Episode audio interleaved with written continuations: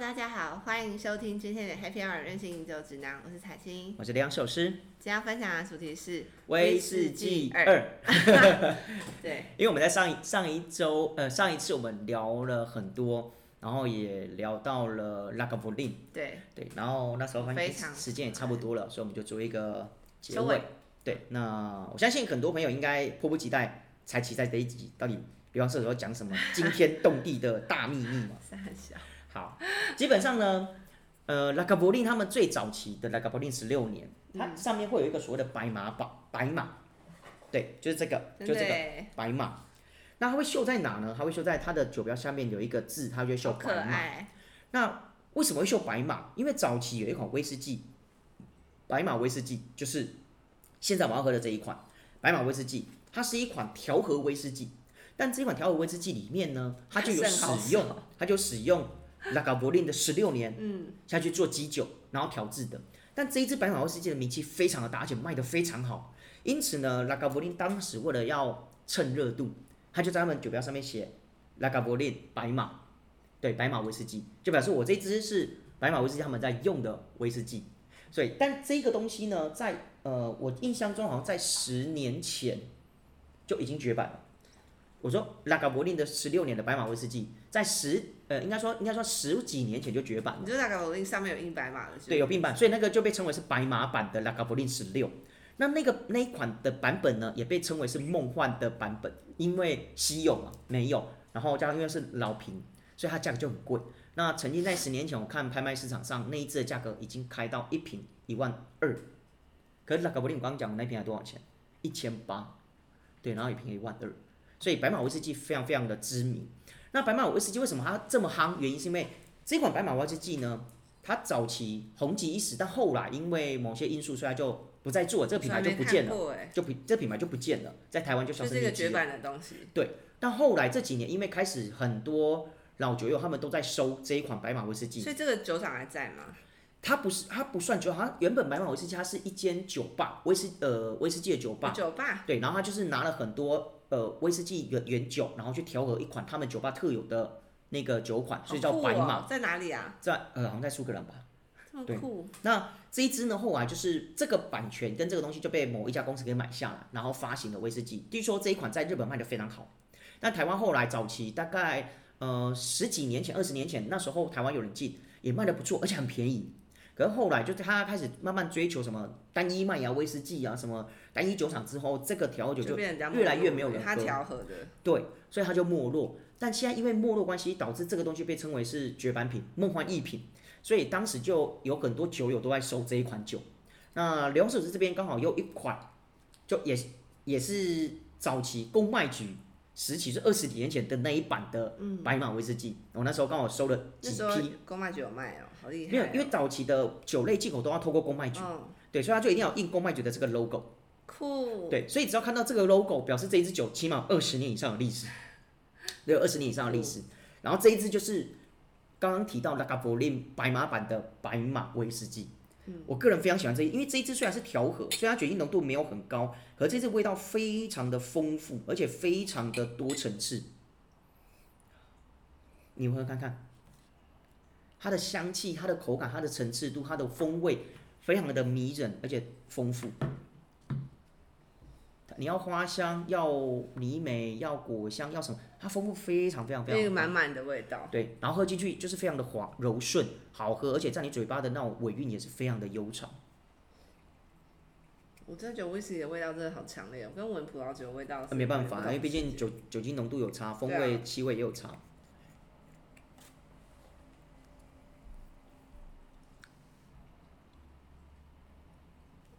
非常的滑顺，就是在你口中瞬间就是还是消失了，对，就化掉。它就瞬间消失，但它闻的味道真的很馥郁，很馥郁就是什么味道都有。然后在你口中的那种尾韵也非常的迷人，就是它会在有一些它会那种温温和和在你的喉咙里面散发出一种味道，但是它不会像就是一般的威士单一麦芽威士忌，它可能就是整个锁锁在你喉咙里面，那个麦芽味道一直锁在那边，完全不一样它就消失了。然后当然，呃，这几年白马威士忌有重启，所以它这个品牌又重新被拿出来做商品。然后现在，呃，白马威士忌外面都买得到，哦，现在很多地方都买得到，而且很便宜，一支大概三四百块就买得到。这么便宜，对但问题是，你说要找这种旧版的，基本上已经是没有，就销声了，销声匿迹。所以像目前你看到这一支，呃，目前我所知道的外面价格一瓶大概开价到一千五左右。还是很便宜啊，因为我觉得这很好喝诶，这是我会想要就是每天可你要可你要理解这一瓶酒，基本上可能你会有一个状况是你有钱买不到，对啊，而且这瓶酒当初早期的价格可能才三百多块。我觉得这个刚那个你刚刚说的那个，就是里面味的这那一瓶跟这一瓶，我都会想要每天带它喝。对然后就是非常的丰富，然后非常的细致。这个这支是刘教授是个人收藏，这个外面基本上是买不到，一点点，没对，有，因为。他们的味道都是属于那种，就是闻的时候很强，那个入口的时候消失了。然后我刚刚讲到说，这一瓶在是公卖局早期的东西，就至少有二十年。那这就产生一个问题，很多人都会强调，会在讲说老酒，老酒，什么是老酒？嗯，威士忌和老酒基本上哦，只要有点呃知识或者有在了解威士忌的人都会知道，所谓的老酒是指它这个威士忌必须要在橡木桶中 age 陈年的时间才可以叫老酒。比如说啊，这一瓶威士忌它上面写十八年，它就表示它是这款酒它的原酒是在橡木桶陈年十八年以上的威士忌，所以叫十八年。所以当我这一瓶，如果假设好，我这一瓶是十年的，好像台历史个十年，我装瓶之后，它是不是就没有在橡木桶继续陈年的？那问题是我可能放了二十年，你说它也算老酒吗？其实不算，那个我们不叫老酒，因为毕竟威士忌在玻璃瓶里面的呃变化效果其实并不大，并不像说在橡木桶的变化那么大，因为橡木桶毕竟有毛细孔嘛，所以就有 angel share。那为什么很多老酒会贵？就是因为 angel share 的关系。那就 share 是什么？angel share 就是天使的分享，他们因为威士忌这种高酒精浓度的东西，在橡木桶它会挥发，然后也会也水汽也会蒸发。那在这个过程当中，它酒可能原本刚装新年份刚装完是满满的一桶，那经过几年之后，它开始慢慢挥发，每年可能挥发个几 percent，慢慢的挥发挥发挥发挥发。所以当我放为什么放越久越贵？因为我放越久挥发越强，我挥发效果越快，所以就会导致说，当我挥发越多的时候，我氧化越多，然后也因为时间越长，我萃取桶的味道越丰富。所以为什么老威士忌的贵的原因，就是因为它是用时间换取的，而且我可能原本一桶满满的，哦，可能一桶可以装五百瓶，但我今天可能因为 Angel Share 的关系，那我放了二十年，它可只剩下呃八十 percent，八十 percent 或七十 percent。对，那是不是让我直接扣除掉，我就需要要把它换算到成本里面去？嗯，对，所以为什么老年份威士忌贵，就是这个原因，因为 Angel Share 的关系。所以很多在热带国家，你说要做威士忌会有难度，原因是因为它的挥发太快。嗯，比如像台湾，台湾的格马兰威士忌，你不觉得很贵吗？跟相对跟国外比起来，威士忌，你有买过台湾的格马兰吗？我有去喝过，但你有买过吗？你知道它价格吗？我去过他们的 whisky bar，然后也有喝过他们的嗯，一整瓶的，但没有买过。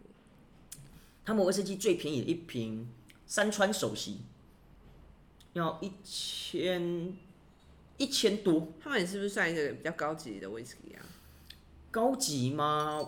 还是因为台湾这个地区实在是太容易挥发，所以比较不容易。对，主要原因他们价格贵，最主要原因是因为他们的挥发性很快。你看它的山川首席，可能放置时间不到三年，它就要卖这个价格。所以一开始他们刚推出来的时候，很多人都会不理解说，你明明这个东西在台湾做，你没有所谓的国外进口这件事情，但你的价格就卖的比别人贵。人家起码国外苏格兰威士忌它的规定是你必须要在相同三年以上才可以装瓶，但你不到三年，然后你就装瓶，然后你要卖这个价格，很多人都会觉得谁要买，谁要买？那当然，他们的酒厂说法是说，因为台湾的环境气候比较炎热，所以他们的 Angel Share 挥发速度是苏格兰当地的可能一一两倍的速度快，所以他们没办法放那么久。主要两个原因，第一，我如果放那么久，我的挥发太快，我的成本会更贵；而在第二，我挥这么快，我的橡木桶萃取会过头，会失去这一支酒原本应该要有的风味结构，所以我不能放那么久。所以它就放大概就一两年，差不多它就它就直接装起来了。对，这是他们那边的说法。那当然，这几年我必须得讲，呃，格那个什么格马拉，他们的确这几年透过他们的实力也证明，他们是真的是一家非常有实力、有水准的威士忌酒厂。嗯，所以他们在国际上也得了很多很多奖，包括现在很多酒友对格马威士忌也从从此改观了。我讲白，他们真的对格马威士忌，因为他们真的也酿出的确很多很棒的威士忌，甚至在国际上得到非常非常多的奖项，然后价格也是不便宜，可是也是很多酒友一直在追捧。对，所以我觉得这是他们成功的地方。那相对的，为什么苏格他们可以这样放三年或是放更久？因为他们很冷，因为苏格那边非常非常北，非常冷，所以他们环境比较没那么热，可以放那么久。那像放那么久，它本身经过漫长的淬淬炼跟氧化的作用，它的风味就越来越丰富。那这个也仅止在橡木桶里面。那如果假设今天它装瓶了之后，我又放了十年，像很多那种老酒放了十年、二十年，那个叫老酒吗？那个我另外一个说法叫老瓶，老瓶。那很多人都会觉得老瓶比较好喝，主要原因差于在说它在瓶中继续陈化，然后酒精有时候还是会挥发。你说老瓶是指说买来的威士忌然后一直放着？对，假设你今天手上一瓶，假假设好，你刚好你朋友他的爸爸以前有买那个 Blue Label，可是 Blue Label 本身就三十年，可是他在他爸爸他爸爸买到现在可能就放了二十年，哇，你说那是五十年吗？对啊，而不能这样算，不能这样算，他只能说他是老瓶二十年，但他还是三十年的威士忌。可你说那一种的威士忌跟你现在喝的 Blue Label 味道一不一样？完全不一样，绝对不一样。几个原因，第一。因为当时那个时空背景，二十年前的混混酿，或是二十年前他所实他所制作的酒款风味跟现在绝对不一样。然后再第二，这个酒它放到瓶中之后要放二十年，这个过程当中它还是会进进行非常微量的纯化效果，嗯，喝起来也会不一样。这就是为什么老瓶会这么多人愿意去追捧的原因。像我们刚喝的那一支白马威士忌就是老瓶，就是老瓶，嗯，对。那为什么知道它是老瓶呢？很简单，因为上面有公卖局的 logo。可是大部分的 whisky 他们都是金属的盖子，对，感觉比较又玻璃又金属，还不太容易。有的是呃，有的也是软木塞啦，所以有时候遇到那种老瓶的威士忌啊，就会产生一个问题，断塞，就是拔起来那塞就断掉，就断掉，对，就断掉了。上次我看那个就是饭店的那个侍酒师，它有一种特别的工具是可以用挖的。对，那基本上我们有另外一个小技巧，你可以用牙签。牙签，牙签，没错。牙签呢？就是你用，你可以用牙签，然后把，呃，假设你拔起来那种木塞断掉了，对啊，那你就用牙签，然后把它斜插，斜插在那种瓶口，然后先把那个断掉的那种木塞给它固定，然后固定完之后呢，再用那个吹风机吹那个瓶头，吹那个瓶头这个地方，嗯，对，吹到瓶头，然后吹到一段时间之后，它就会软，然后再慢慢的把它挪出来。好神奇的做法，就牙签吗？对，用牙签，就是它不是断了嘛，它就用牙签这样斜切擦。对，因为你这样至少它就不会往下掉，然后你可以用牙签这样慢慢把它挪上来。那重点是它会粘住，原因是因为太久它是粘在那个瓶口上，所以你用吹风机吹热，它会软化，所以就可以拔起来。我家刚好有瓶那个断裂，我不知道还不知道怎么办。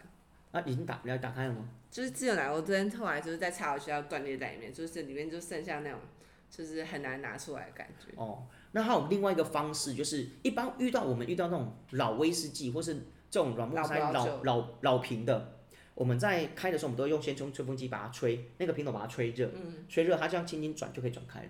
是哦。嗯。那刚刚我们喝了，嗯，白马威士忌嘛，好，那接着让你喝，应该算是我们今天最贵的一款。那你现在还对那种就是现在有在就是恢复在贩售这白马威士忌有兴趣？没兴趣。为什么？就新喝过就还好，没有那种风味，因为毕竟还是有差。以前的配方跟现在配方绝对不一样，以前拿到的原酒跟现在拿到原酒也绝对不一样。嗯，对。然后接下来给你喝，今天我们喝最贵的。是什么？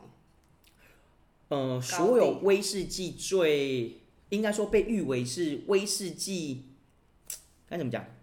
威士忌之最的酒厂。威士忌之最。对，Highland Park 高原骑士被称为是威士忌之最，因为。他呃以前就获得很多很多国际的奖项，所以他被称为威士忌之最，也是他获得很多很多的奖项。然后我们今天喝的这一款呢，是旧版的小头 Highland Park 十二年。对，Highland Park 十二年。什么是小头？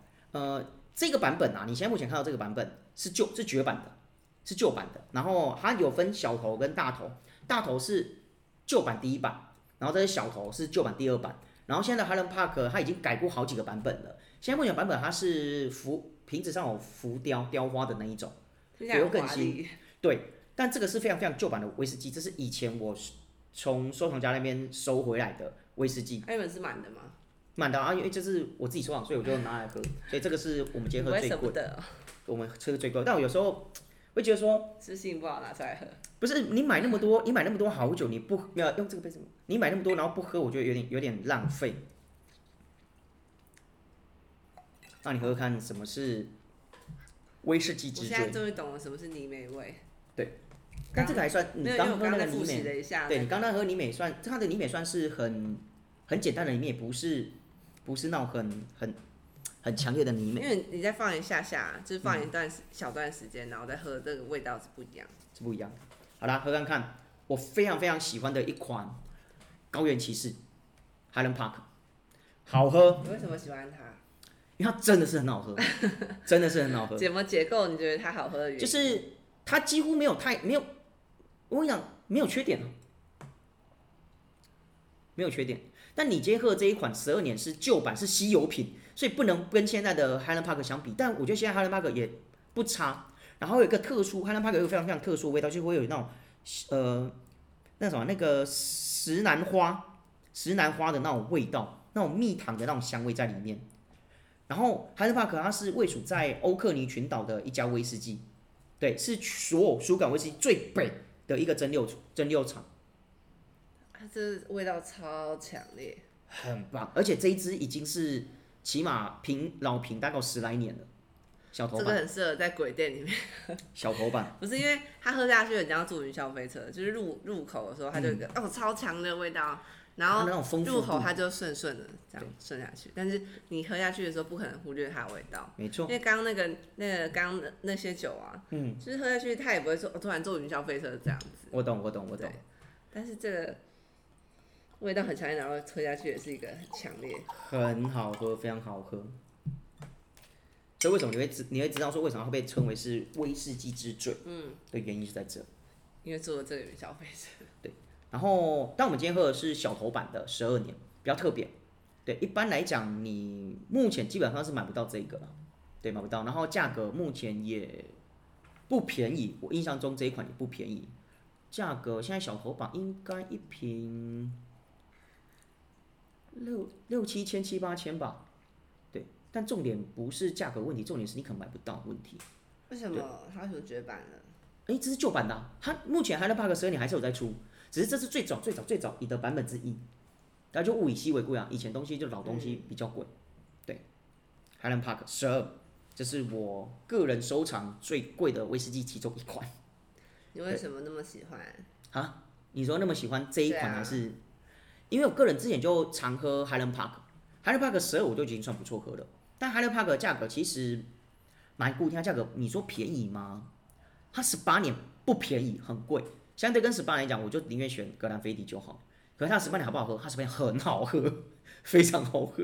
你说它的十八对，它的十八年非常好喝，而且以前 Highland Park 还有出十五年的，但现在十五年就没有做了。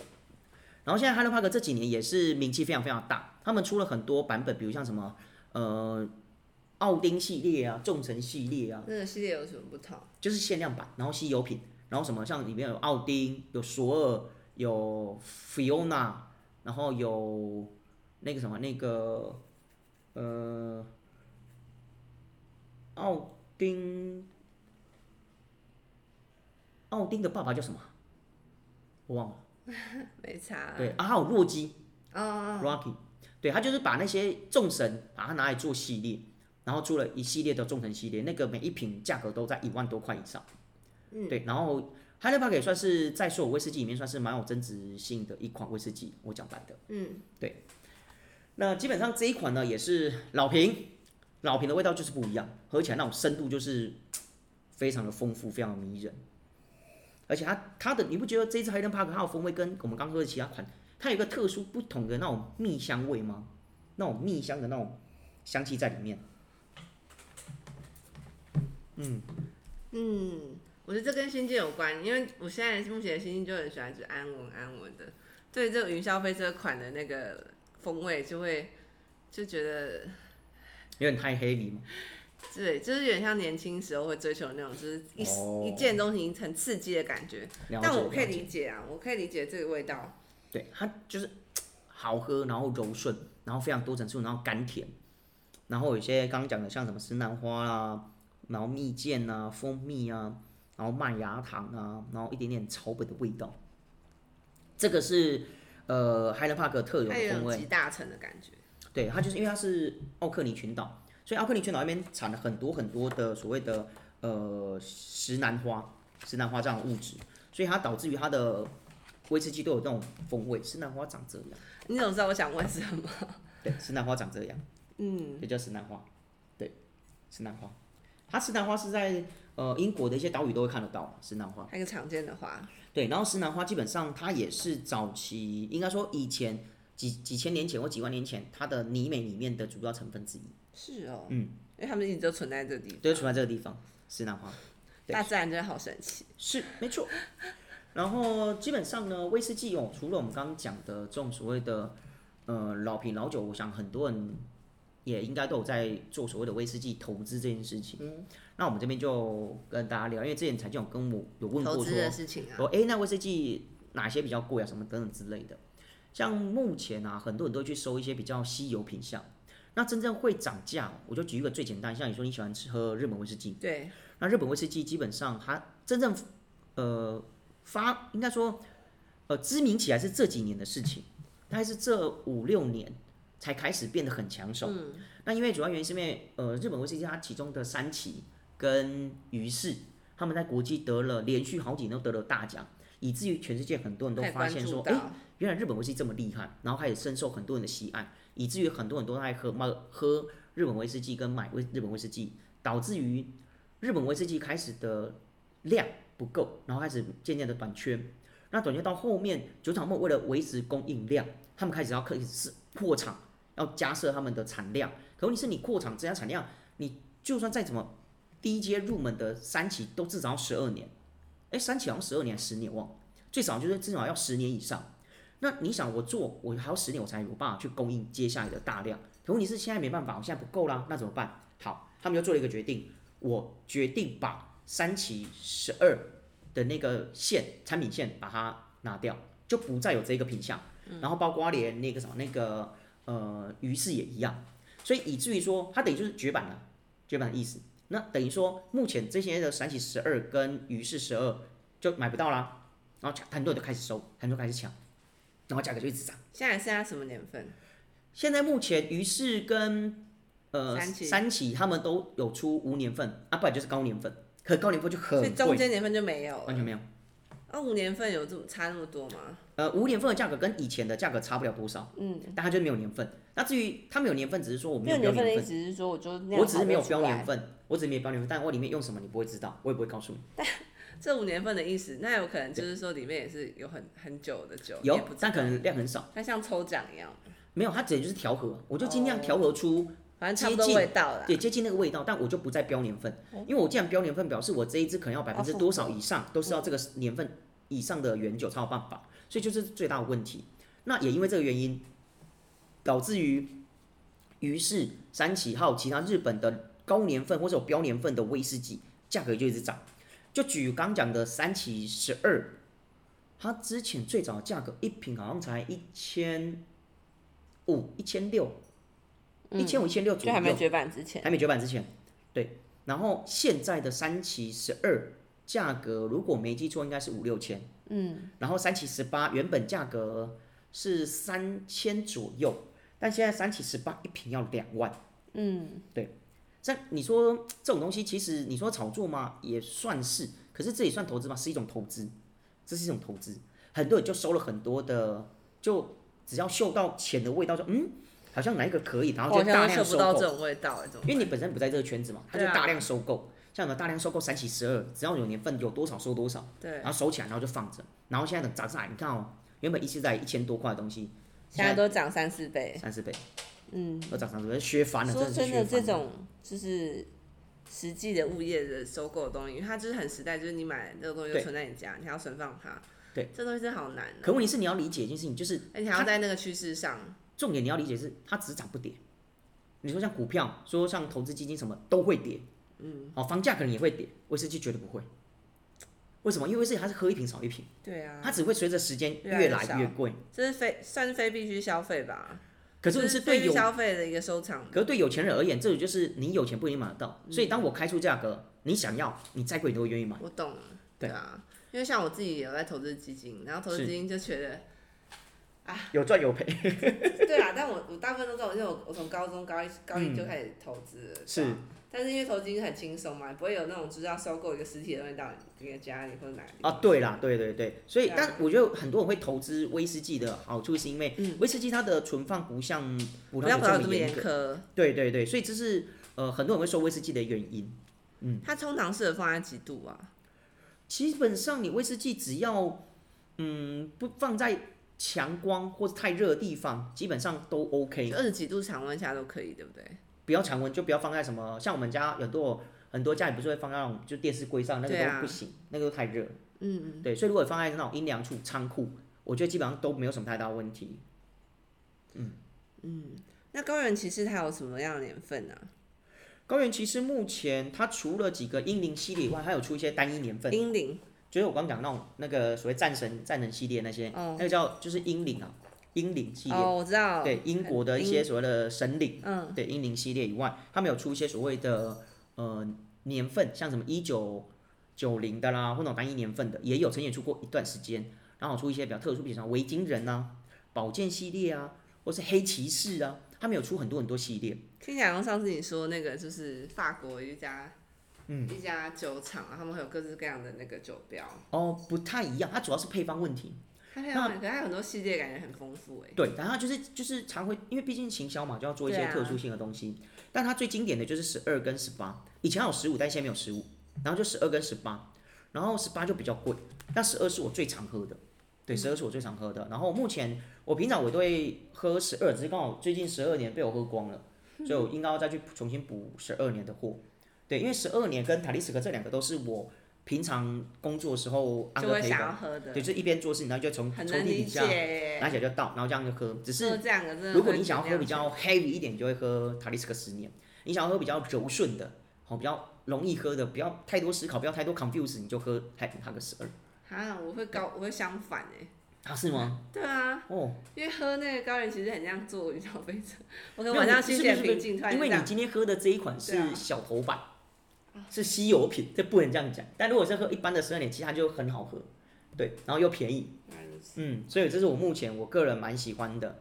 然后 Highland Park 我也收了一些旧版的 Highland Park 跟一些那种之前出的特殊品相，嗯，然后还有像什么，我必须得讲啊，如果今天讲威士忌最最知名，那就是麦卡伦吧，是哦，嗯，麦卡伦，麦卡伦是所有威士忌品牌里面，但是最最会操作的一家，是哦，嗯，你看麦卡伦以前的，你知道以前麦卡伦啊，它出了很多版本，现在那些都超贵的，都超贵，还不是什么什么那种老年份特别老，没有，像它呃今年出了 Number Six 第六版，就整个系列出完 Number Six，那它之前之前刚开始六年前出了 Number One，对，那 Number One 那一支刚出来的时候，其实大家评价不好。他就说这什么东西根本不像麦卡伦什么，大家就嘘声一片这样。但你知道那一只一百就 number one 不是一百，就是 number one，你知道那一只现在价格多少钱吗？一万元，突破两万。是哦，对可你知道当初那一只刚上市的时候，一只才三千多块，嗯，马上突破两万。啊你有吗？呃，有啊，傻眼，因为那时候就觉得反正便宜啊，而且就就就买，但就不是收藏，但是就买个一支这样喝喝子，看吧。对，就买个一支，当然也舍不得喝，就放着这样。嗯，对，然后反正就是这种东西就是这样。然后你看、哦，这是你看六年就这样长成这样子，更不要讲它以前那些旧款的，比如像之前也有出什么，呃，麦卡伦十年原酒，哦，那一支也非常非常经典。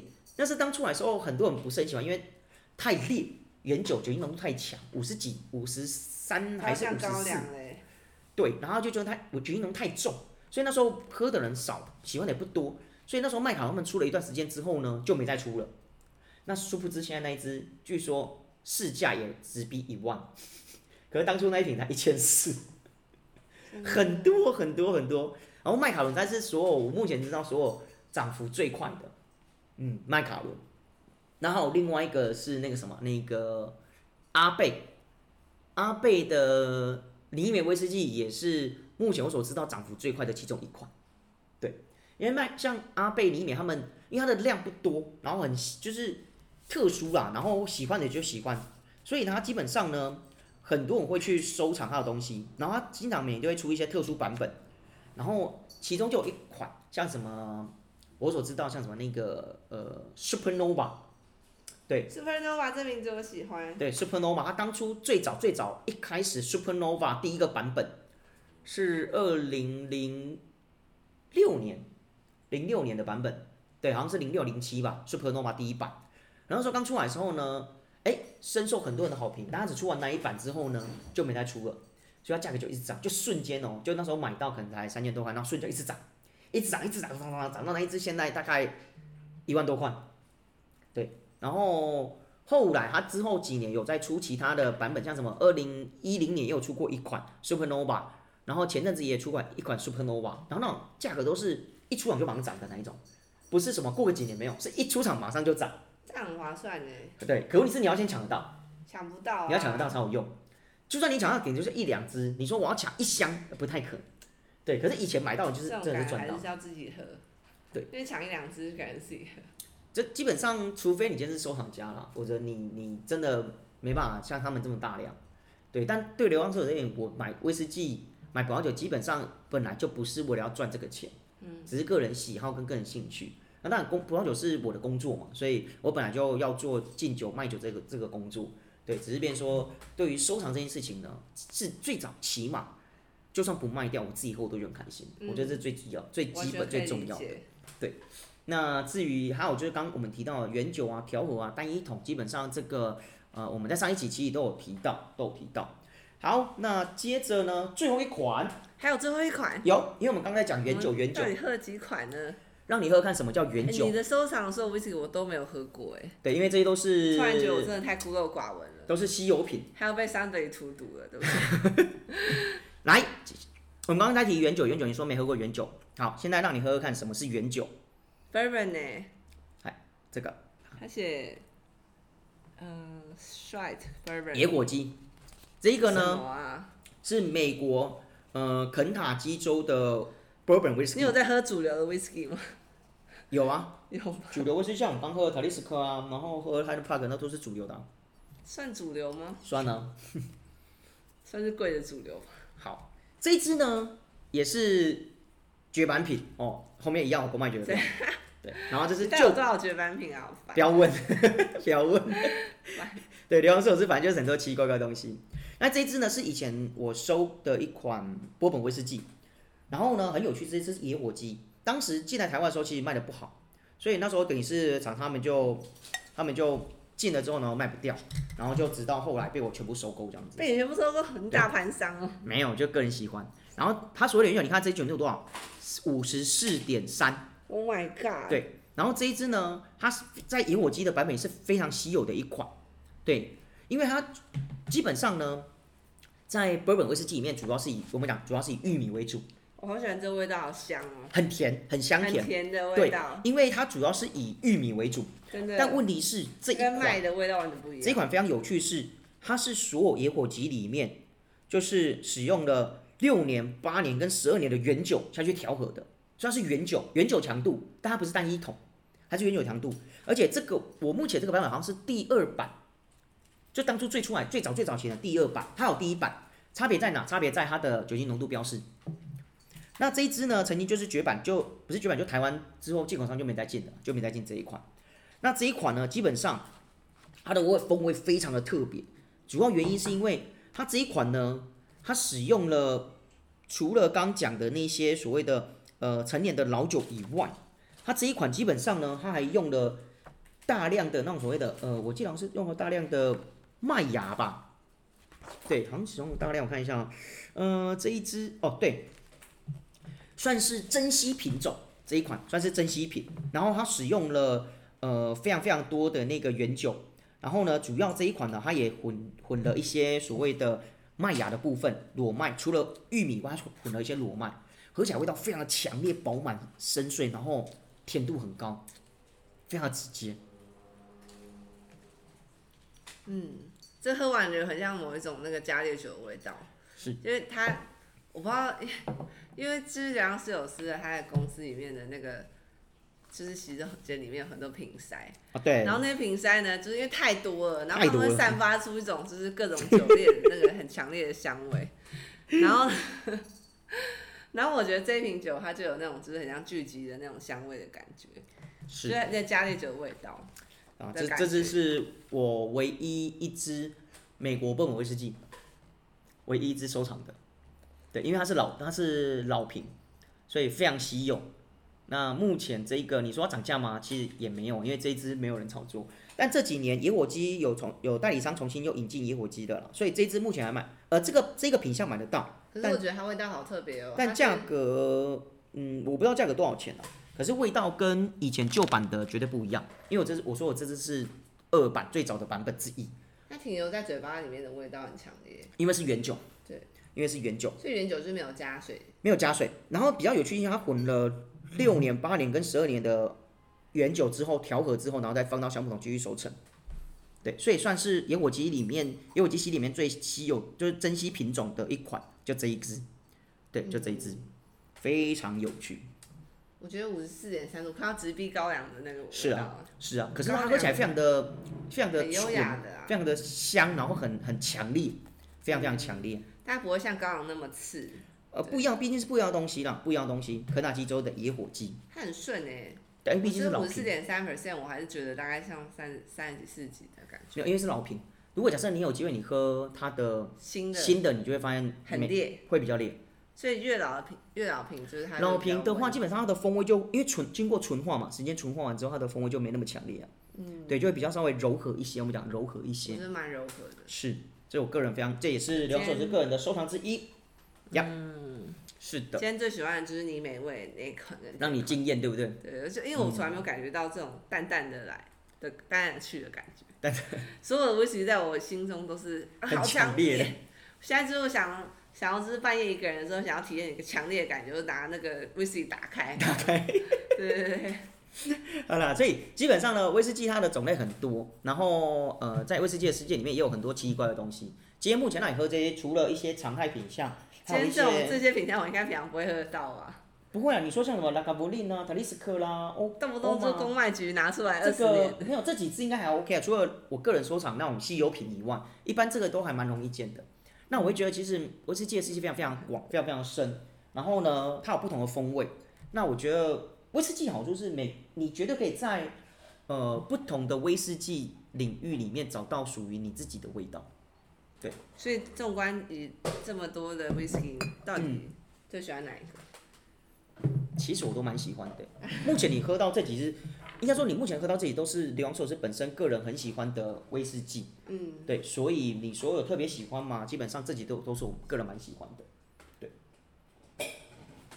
那不知道今天的听众朋友，你们听完之后有什么感觉呢？或是你有特别喜欢哪些威士忌，或平常都有在喝什么样威士忌你呢？朋友很喜欢 whisky，对啊，可以跟大家分享一下，然后也记得在留言底下让我们知道。对啊，嗯，虽然平常我都是心情很差的时候喝 whisky，啊，是哦，可是我就是平常不会心情差心情好的时候我就会喝白酒。哦。对啊，好，基本上我是都喝啦，在工作的时候都会喝。对，而且威士忌有好处是打开它不会坏，就放着慢慢喝。嗯，对，所以是真我觉得的。whisky 打开的时候我都不会担心它会坏掉。没错。但葡萄酒就不一样，打开就要赶快喝掉。上次你有提到说，就是 whisky 在拍卖的价格也是很高。对啊，因为这几年拍卖市场炒作上的关系，导致于很多威士忌价格就是居高不下。我说实在的，嗯，但是最有值钱的是哪一支？就麦卡伦吧，麦卡伦，但是目麦卡前伦。所以最有价值的是麦卡伦。应该说目前拍卖市场最贵的，最贵的麦卡伦，是哦，嗯，麦卡伦威士好忌压抑哦。非常非常贵。它之前有出一款五十年璀璨五十年一瓶，好像拍到几百万吧，嗯，要非常非常贵。然后还有哪些？嗯，基本上贵的威士忌真的不少，真的蛮多的，嗯嗯，真的不少。好啦，那我们今天节目也差不多到这。对，那不知道各位有任何问题吗？或是对于威士忌有没有什么看法？啊，也都欢迎在底下留言让我们知道。对，对，那我们今天算是比较特别了，就是讲了一集非葡萄酒的品相。嗯嗯，我觉得也很有趣啊。梁老师居然在收藏威士忌也是很有，品味的。我接触威士忌和威士忌很多年了。对啊，只是很多人不知道，以为聊手是只有喝葡萄酒，只会喝葡萄酒吗？没有没有没有没有，葡萄酒只是我的工作。